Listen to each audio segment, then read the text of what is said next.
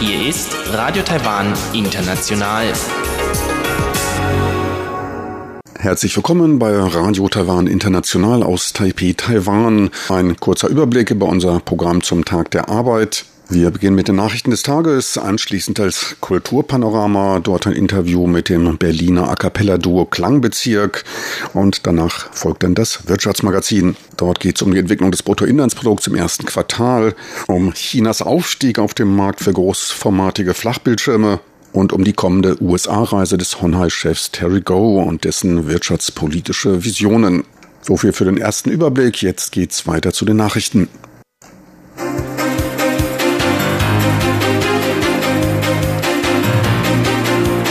Hier ist Radio Taiwan International mit den Tagesnachrichten vom Mittwoch, den 1. Mai 2019. Die Schlagzeilen. Breite öffentliche Unterstützung für Taiwans Teilnehmerwunsch bei der WHA.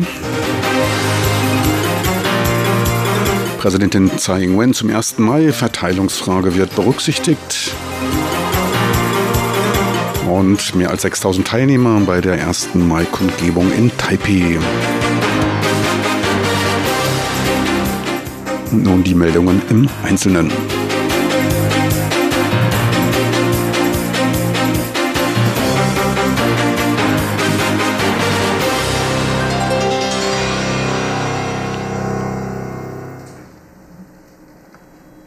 Gesundheitsminister Chen Shih-chung sagte, dass die Bürger Taiwans geschlossen hinter dem Wunsch der Regierung zur Teilnahme als Beobachter bei der diesjährigen Weltgesundheitsversammlung WHA in Genf stünden.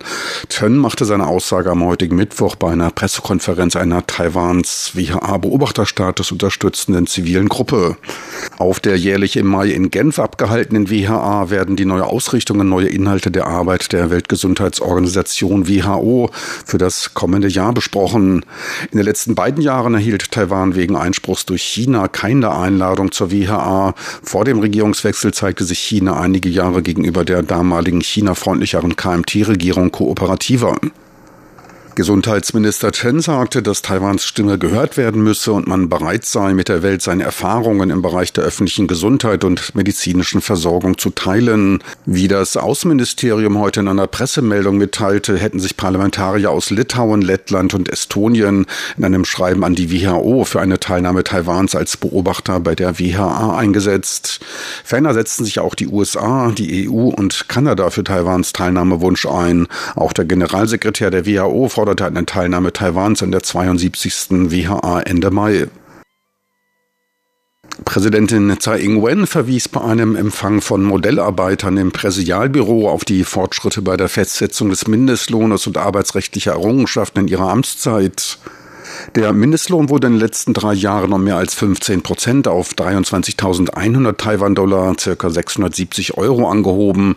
Der Mindeststundenlohn für Teilzeitkräfte um ein Viertel auf 150 Taiwan-Dollar, circa 4,3 Euro erhöht.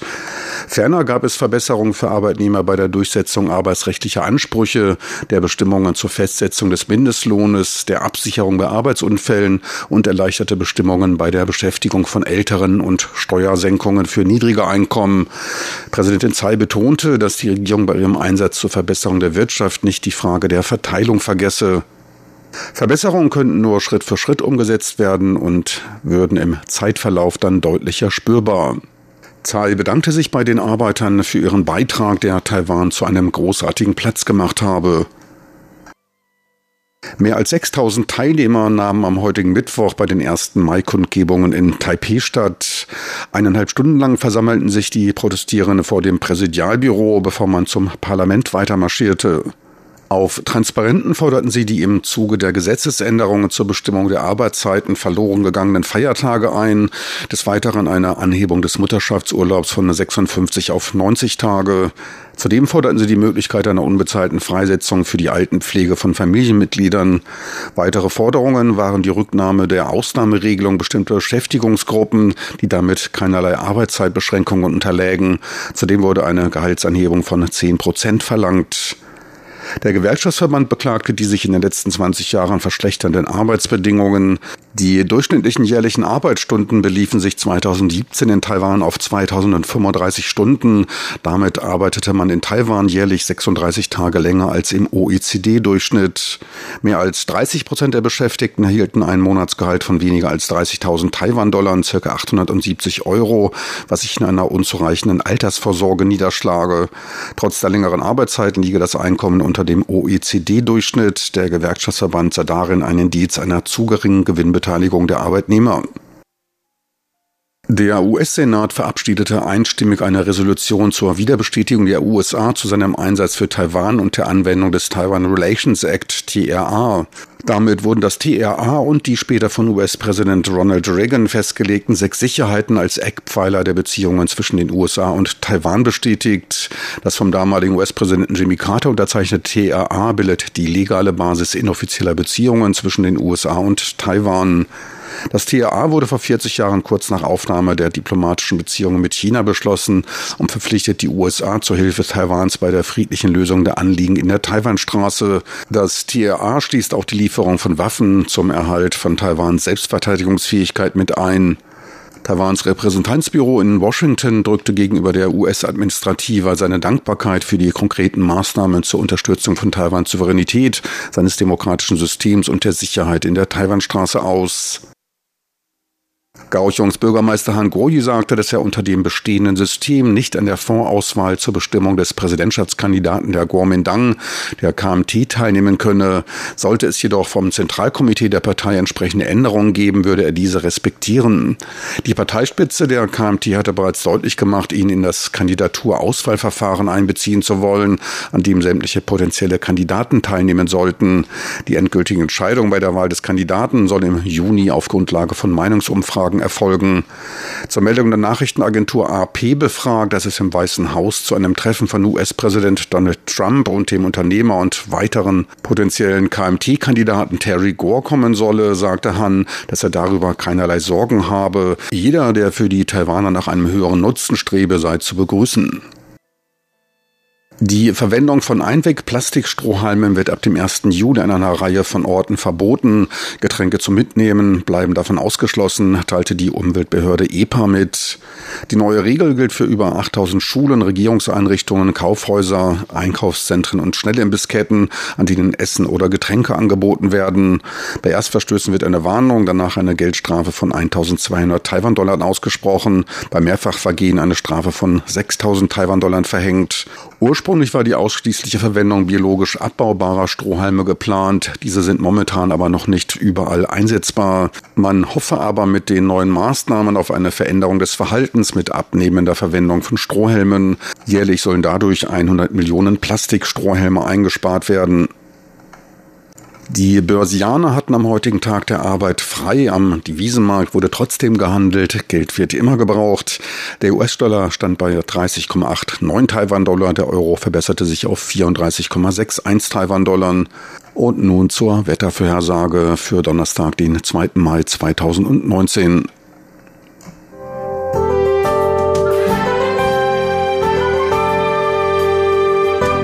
Das Wetter.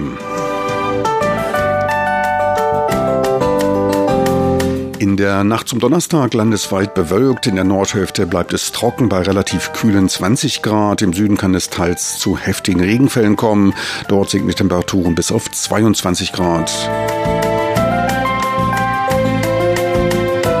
Tagsüber ziehen dann landesweit Gewitterwolken über Taiwan her und bringen insbesondere im Süden starke Niederschläge. Temperaturen steigen daher im Norden nur bis auf 24 Grad, im Süden können 29 Grad Celsius erreicht werden. Sie hörten die Tagesnachrichten von Radio Taiwan International vom Mittwoch, den 1. Mai 2019.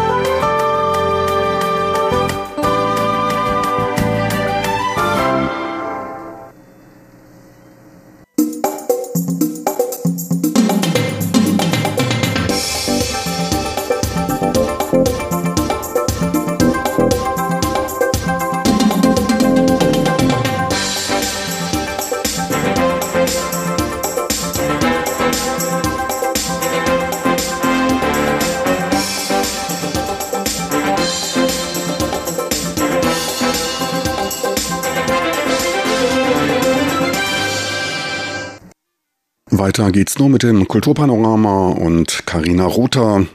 Sie führt ein Interview mit dem Berliner A Cappella Duo Klangbezirk, welches sich zurzeit hier in Taiwan auf einer Tournee aufhält.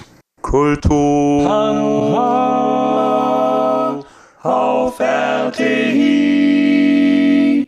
Das hätten wir am Anfang nicht gedacht. Wir haben das angefangen und waren eigentlich so, wir machen jetzt ein Album mit Chor und äh, gern auch mit taiwanesischen Sängern, weil wir eine Verbundenheit haben. Aber dass das so groß wird und dass wir tatsächlich den ersten taiwanesischen Jazz- und Popchor hier gründen, war uns überhaupt nicht bewusst. Das sagt Sängerin Tanja Panier über das neueste Album von Klangbezirk. Klangbezirk, das ist das Berliner A Cappella Duo, bestehend aus Tanja Panier und Matthias Knoche. 2005 gegründet, haben die beiden seither sechs Alben veröffentlicht, internationale Auszeichnungen erhalten und mit zahlreichen Künstlern, auch in Taiwan, zusammengearbeitet. Ihr Markenzeichen ist eine bunte Mischung von genre- und sprachenübergreifenden A Cappella Arrangements, die sie mit viel Freude an der Musik ihrem begeisterten Publikum vortragen. Derzeit sind sie auf Tour in Taiwan Taiwan und ich freue mich sehr, Sie heute im Studio willkommen zu heißen. Hallo Tanja und Matthias, schön, dass ihr da seid. Vielen Dank, hallo. Ihr seid schon seit dem 12. April auf Tour in Taiwan. Jetzt erzählt mal, wie ist es denn zu dieser Tour gekommen? 2016 haben wir zusammen mit dem taiwanesischen Chorverband hier, also dem TCMC, dem Taiwan Choral Music Center, ein Chor gegründet, bei uns mit dem Land schon eine ganz lange Geschichte verbindet. Seit 2007 sind wir hier öfters auf Tour gewesen, haben Arrangements geschrieben und haben unseren Input an Musik quasi auch in Taiwan geteilt. Und dann dachten wir uns, wir gründen mal einen Chor, weil das einfach auch irgendwie dazugehört zur menschlichen Stimme. Und äh, überraschenderweise hat das auch funktioniert. Und äh, wir sind sehr, sehr glücklich. Die haben jetzt geprobt. Wir sind für Workshops hierher gekommen, haben letztes Jahr aufgenommen und haben jetzt zusammen auch mit anderen deutschen Sängern eine CD aufgenommen, auf der auch die Klangbezirk Taiwan Singers drauf sind. Und diese CD ist der Chor Klangbezirk, den ihr mitgebracht habt, auch nach Taiwan. Was für Musik ist auf dem Album enthalten und wie ist es entstanden? Wie war die Zusammenarbeit? Also das ist natürlich mal wieder eine bunte Mischung, weil wir das sehr, sehr gerne machen. Also wir haben Stücke auf Mandarin drauf, wir haben deutsche Stücke drauf, wir haben natürlich englischsprachige Stücke, um auch international äh, das zu verbinden. Wir haben auch was ganz Besonderes mit drauf. Ähm, wir haben zum Beispiel ähm, Klangcollagen mit drauf, wir haben einen deutschen Text mit drauf. Und zwar bei dem Album vor allem wichtig, auch ein Zeichen der Menschlichkeit zu setzen. Da es für uns bei Musik um was Verbindendes geht, wollten wir gerne auch Lieder und Texte wählen, die was damit zu tun haben, dass man freundschaftlich beisammensteht für eine bessere Welt. Und ähm, das war unser größtes Anliegen. Und deswegen ist die Musikrichtung gar nicht so entscheidend, sondern eher der verbindende Gedanke darin. Und ihr singt auch in vielen Sprachen, darunter auch Mandarin. Wie kommt es denn bei einem taiwanischen Publikum an, wenn ihr da steht und plötzlich da auf Mandarin Arrangements ihrer taiwanesischen Hits raushaut. Tatsächlich ist das immer sehr, sehr berührend und äh, wir haben das Gefühl, dass es unglaublich gut ankommt. Ähm, uns macht das ganz, ganz viel Spaß. Wir haben 2009, 2010 auch so ein bisschen Mandarin gelernt, um auch zu verstehen, wie die Sprache funktioniert, wie die Kultur funktioniert und die Musik auch besser zu verstehen. Und äh, ja, das macht totalen Spaß und ich glaube, alle freuen sich darüber. Was auf jeden Fall ein besonderes Erlebnis war, wir waren in Hualien und haben da haben das Tapelierbar äh, Radif gesungen, das ist äh, yeah, yeah, ha, yo, und das ist ja auch auf der CD und das war ein total tolles Erlebnis, das eben genau da in dieser Region zu sehen, wo dieses Lied auch herkommt. Und wir haben das angefangen, Leute alle so, uh, die haben das, das total abgefeiert. Das war richtig schön. Ja, das ist, also das war ein ganz tolles Tourerlebnis. Übrigens auch ein ganz tolles Publikum da. Überall auch, aber die waren auch richtig dufte. Du sprichst jetzt von einem Ureinwohnerlied, das ihr genau. mit auf Tour genommen habt. Mhm. Habt ihr das auch arrangiert oder?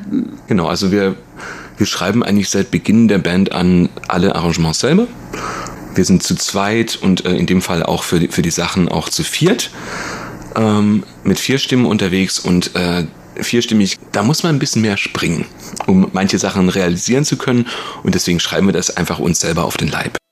Du hast schon erzählt, ihr habt hier einen Chor gegründet. Das sind die Taiwan Singers, richtig? Genau, das sind die Klangbezirk Taiwan Singers. Die Klangbezirk Taiwan Singers. Und mit denen seid ihr jetzt auf Tour diese zwei Wochen. Wir haben jetzt Release-Konzerte in Taipei gesungen. Sie sind jetzt nicht bei jedem Konzert dabei, weil es einfach logistisch für den Chorverband zu groß ist, alle hin und her zu fahren. Und die haben alle auch eigentlich andere Jobs noch.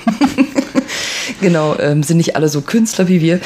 Die sind jetzt nicht bei jedem Konzert dabei, aber ähm, im Herzen auf jeden Fall. Und die CD ist überall dabei. Habt ihr die Musik schon mitgebracht, die Arrangements? Ja, ja, die haben wir schon dann 2016 angefangen zu schreiben. Es war also ein fließender Prozess. Ich glaube, das letzte Arrangement ist dann Anfang 2018 dazugekommen. Also das war ein, ein sehr, sehr spannender Prozess. Wir haben diesen Prozess ja auch nicht nur in Taiwan gemacht, sondern auch in Deutschland.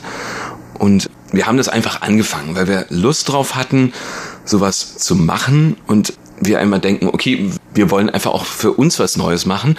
Und äh, das haben wir, haben wir auch getan, aber es war natürlich auch der Beginn einer Reise. So, und jetzt ist diese CD fertig und es gibt ein Endprodukt und wir haben eine Release in Deutschland gefeiert, eine Release hier in Taipei gefeiert und das ist der Wahnsinn und wir begreifen auch jetzt erst so langsam, was wir da eigentlich gemacht haben. es ist eine ganz, ganz tolle Erfahrung, das äh, zu machen, so viele Leute von so weit entfernt äh, involviert zu haben, die äh, da mit ganz, ganz viel Herz dabei sind und dann sagen, ja, wir finden dieses Gemeinschaftliche ganz toll und es gibt auch inzwischen auch Verbindungen auch über Facebook zwischen den Sängern aus Deutschland und denen aus Taiwan. Das ist ganz, ganz toll zu sehen. Es haben ja 150 Leute mitgewirkt an diesem Album. Wie bringt man die denn alle zusammen? Das ist eine sehr gute Frage. ähm, tatsächlich haben wir ganz, ganz viel äh, Grundarbeit am Anfang gelegt. Wir haben in Deutschland angefangen, einen Workshop zu machen, wo wir alle eingeladen haben, die Lust hatten, um zu zeigen, wie unsere Musik aussieht, um zu zeigen, wie wir arbeiten. Und dann haben sich tatsächlich von diesen ganzen Menschen alle entschlossen, dabei zu bleiben. Und ähm, in Taiwan haben wir es ähnlich gemacht. Und ich glaube, was der Wahnsinn ist, dass tatsächlich so viele Ecken in der Welt zusammengearbeitet haben. In Deutschland haben Leute eingesungen, da haben wir dreimal ein Studio gemietet und haben drei Chöre aus diesen ganzen vielen Menschen gemacht. Hier in Taiwan haben wir auch zwei Wochenenden gearbeitet und haben dann an einem Wochenende aufgenommen und hatten da eine taiwanesische Technik-Crew auch mit dabei, die auch jetzt mit uns hier auf Tour ist.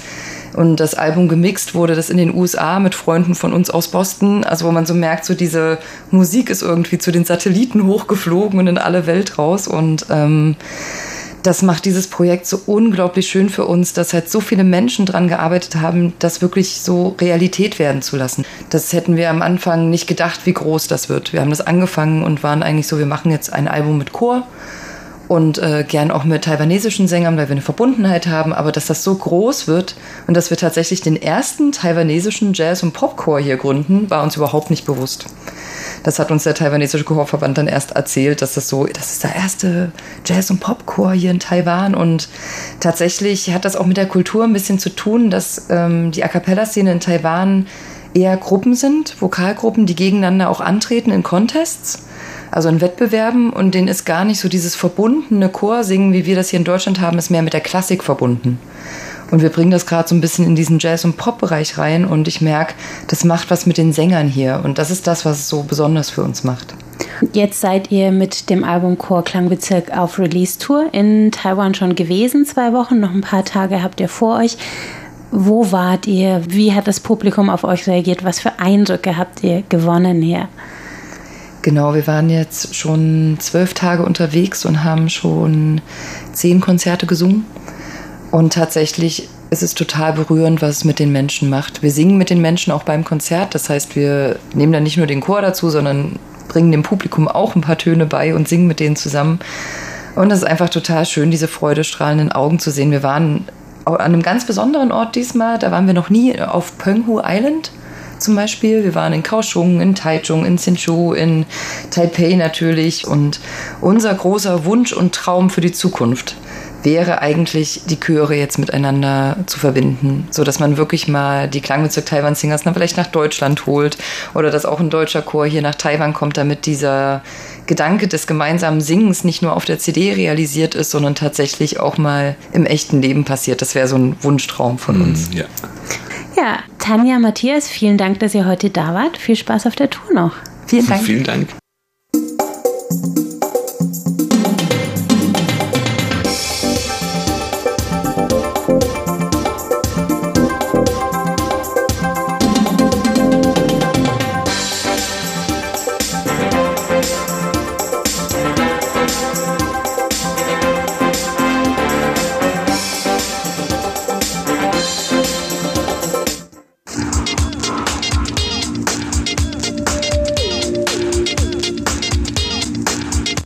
Herzlich willkommen beim Wirtschaftsmagazin. Es begrüßt Sie Frank Pewitz. Taiwans Bruttoinlandsprodukt BIP stieg im ersten Quartal im Vergleich zum Vorjahreszeitraum um 1,72 Prozent, teilte das Statistikamt mit seinen neuesten Zahlen mit. Damit lag das Wachstum um 0,1 Prozent unter der im Februar gemachten Prognose. Auch das Wachstum des letzten Quartals war mit 1,78 Prozent etwas höher. Für die schwächeren Zahlen ist zum großen Teil ein niedriger als erwarteter privater Konsum verantwortlich. Konkret verzeichneten Auto- und Motorradhändler und Verkäufer von Informationsgeräten Einbußen. Der Online-Absatz nahm dabei zu. Trotz allem legte der private Verbrauch um 1,45 Prozent zu und trug im ersten Quartal diesen Jahres zur Hälfte des Wachstums bei. Der um 3,4 Prozent niedrigere Staatskonsum sorgt für einen Rückgang des Bruttoinlandsprodukts um knapp 0,5 Prozent. Doch höher als erwartete Anlageinvestitionen der Unternehmen, die um 6,8 Prozent im Vergleich zum Vorjahr zulegten, trugen 1,4 Prozent zum Wachstum bei und machten diesen negativen Effekt der sinkenden Staatsausgaben mehr als wett. Angesichts der schwächelnden globalen Nachfrage und der traditionell schwächeren Wirtschaftsaktivität im ersten Quartal legten die Exporte von Waren und Dienstleistungen lediglich um 1,2 Prozent zu. Die Importe stiegen etwas stärker um 1,5 Prozent. Schon im Februar hatte das Statistikamt seine Prognose für das Gesamtjahr von 2,41 auf 2,27 Prozent gesenkt.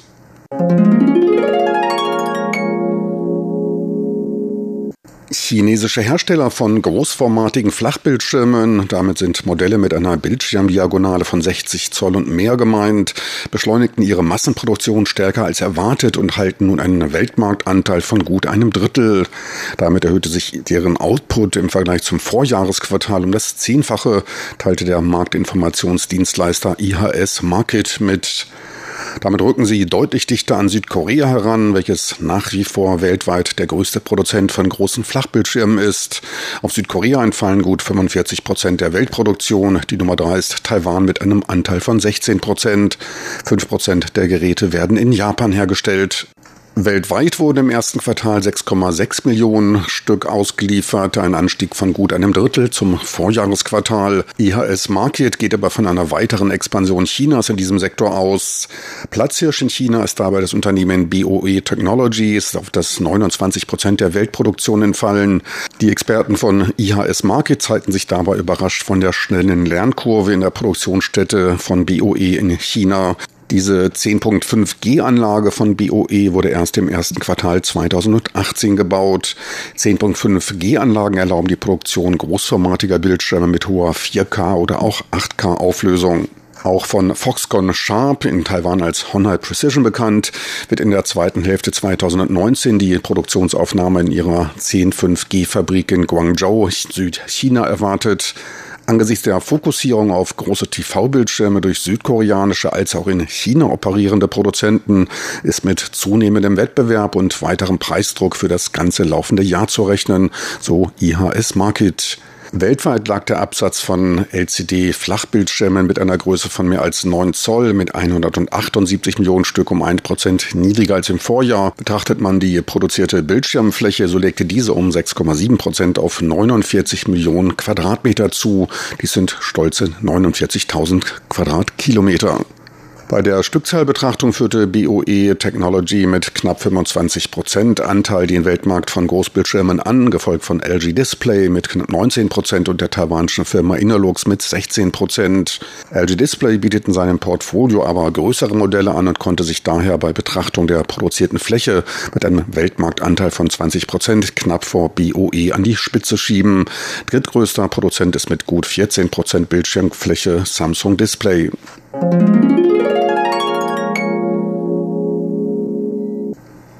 Taiwan will sein Planziel des Ausbaus der Offshore-Windenergie um weitere 5 Gigawatt anheben. Ab 2026 sollen innerhalb von fünf Jahren die Kapazitäten erweitert werden, teilte Li Junyi, Leiter der vom Wirtschaftsministerium unterstehenden Energiebehörde, auf einer Handelskonferenz mit. Details über diese dritte Phase des Ausbaus der Offshore-Windenergie sollen vollständig im Laufe dieses Jahres veröffentlicht werden. Vor der Veröffentlichung der Pläne will das Wirtschaftsministerium alle in die Projekte eingebundenen Windenergieentwickler aus dem In- und Ausland einladen, um Fragen der Wartung, Installation und der Unterwasserfundamente zu koordinieren. Momentan befindet sich Taiwan noch in Phase 1 seines Ausbauprogrammes, welche lediglich aus einem Demonstrationsprojekt von zwei 4 Megawatt Windturbinen vor der Küste bei Miaoli besteht. Das Bieterver Verfahren für die zweite Phase von weiteren 5,5 Gigawatt bis 2025 wurde letztes Jahr abgeschlossen. Von den 5,5 Gigawatt wurden 3,8 Gigawatt in Einspeisetarifverfahren vergeben, die restlichen 1,7 Gigawatt im Auktionsverfahren. Dieses soll auch für die Expansion um weitere 5 Gigawatt angewendet werden. Damit wären dann auch die in Taiwan vorhandenen, technisch relativ gut auszubauenden windreichen Meeresflächen mit einer Wassertiefe von bis zu 50 Metern erschlossen. Man rechnet für die ersten 5,5 Gigawatt mit einem Investitionsvolumen von gut 32 Milliarden US-Dollar. Pro Megawatt entspräche dies dann einer Investition von 5,8 Millionen US-Dollar. Der jährliche wertmäßige Output an Windenergie soll bei 2,5 Milliarden US-Dollar liegen. Dies entspräche einer Bruttorendite von 7,7 Prozent. Gleichzeitig rechnet man durch den Ausbau der Windenergie mit 20.000 neuen Arbeitsplätzen.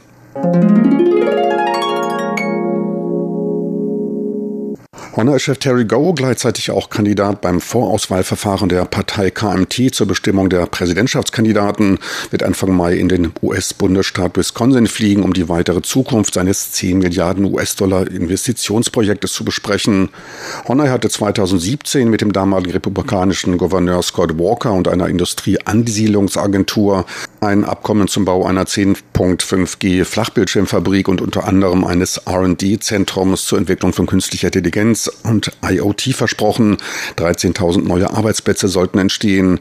Gesprochen wurde ihm dafür bei Erreichen der Ziele innerhalb von 15 Jahren Subventionen und Steuervorteile in Höhe von 3 Milliarden US-Dollar. Honor gab aber später bekannt, wegen der deutlich höheren Kosten davon absehen zu wollen. Auf Intervention von US-Präsident Donald Trump versprach Honor-Chef Terry Gow den Bau einer 6G-Bildschirmfabrik, womit allerdings nur deutlich kleinere Bildschirme produziert werden. Mit dem Bau der 6G-Fabrikanlage soll im Sommer diesen Jahres begonnen werden. Im vierten Quartal 2020 rechnet man mit der Aufnahme der Produktion. Doch in Wisconsin gab es einen politischen Machtwechsel. Nun ist ein Demokrat-Gouverneur Tony Evers und der sieht angesichts geänderter Vertragsinhalte das Abkommen als nicht mehr gegeben an und will neue Parameter aushandeln. Im Vorfeld gab Terry Go auf einem von Ex-Präsident Ma Ying-jeou veranstalteten Wirtschaftsforum bekannt, dass Taiwan eine Win-Win-Win-Situation zur Entwicklung der Ökonomien Taiwans, der USA und China erschaffen sollte. In solch einem Szenario würde Taiwan Gewinne erzielen, die USA ihre ökonomischen Ziele erreichen und China erfolgreich seine Transformation vollziehen können. Zuversichtlich zeigte er sich dabei hinsichtlich des Handelskrieges zwischen den USA und China, der in Kürze durch ein Abkommen beigelegt werden soll, was eine weitere Eskalierung des Handelskrieges vermeiden und zu einer stärkeren Marktöffnung in China führen werde. Dies wiederum wird Raum für Taiwan zu einer Neupositionierung auf dem chinesischen Markt bieten. Taiwan befindet sich dabei in einer besonderen Position, da es sowohl mit China als auch den USA enge Handelsbeziehungen pflege. Mit Japan und Südkorea könnte Taiwan dabei eine globale Lieferkette in Ostasien aufbauen. Zudem könnte Taiwan wegen seiner entwickelten Hightech-Industrie und der erfolgreichen industriellen Clusterbildung eine wichtige Rolle im Technologiebereich zwischen den USA und China einnehmen. Zudem wolle er dem vernachlässigten Mittelwesten der USA bei der Entwicklung der Industrien helfen und in traditionelle Industrien und einer Hightech-Agrarwirtschaft investieren. Dies böte auch Taiwans verschiedenen Industrien enorme Geschäftschancen. Terry Go befindet sich damit eindeutig schon im Wahlkampfmodus. Alle arbeiten nett zusammen. Es gibt keinerlei Konkurrenz, keinerlei eigenständige gegensätzliche Interessen. Der Ausgang der Handelsgespräche zwischen den USA und China wird zwar in den nächsten zwei Wochen erwartet, allerdings ist dabei das Ende noch völlig offen. Sollte ein Abkommen unterzeichnet werden, ist dabei die Substanz wichtig. Ein Abkommen alleine reicht nicht aus. Zudem wollen die USA laut momentanem Stand der Dinge einen Teil der Strafzölle als Faustpfand für weitere Verbesserungen beim Marktzugang in China beibehalten. Die chinesische Seite wiederum soll eine sofortige Abschaffung aller Strafzölle als Vorbedingung für ein Abkommen fordern. Eine gütliche Einigung ist daher nicht zwingend zu erwarten. Gespannt dürfte Taiwans Öffentlichkeit auch darauf warten, ob sich der potenzielle KMT-Präsidentschaftskandidat erneut mit US-Präsident Donald Trump trifft. So viel für heute im Wirtschaftsmagazin mit Frank Pewitz. Besten Dank fürs Interesse. Tschüss und auf Wiedersehen. Bis zur nächsten Woche. Damit sind wir auch ans Ende des heutigen Programmes vom Mittwoch, den 1. Mai 2019 gekommen. Die Sendung und weitere Infos sind auch online abrufbar. Einfach in Ihren Browser de.rti.org.tv eintippen. Noch einen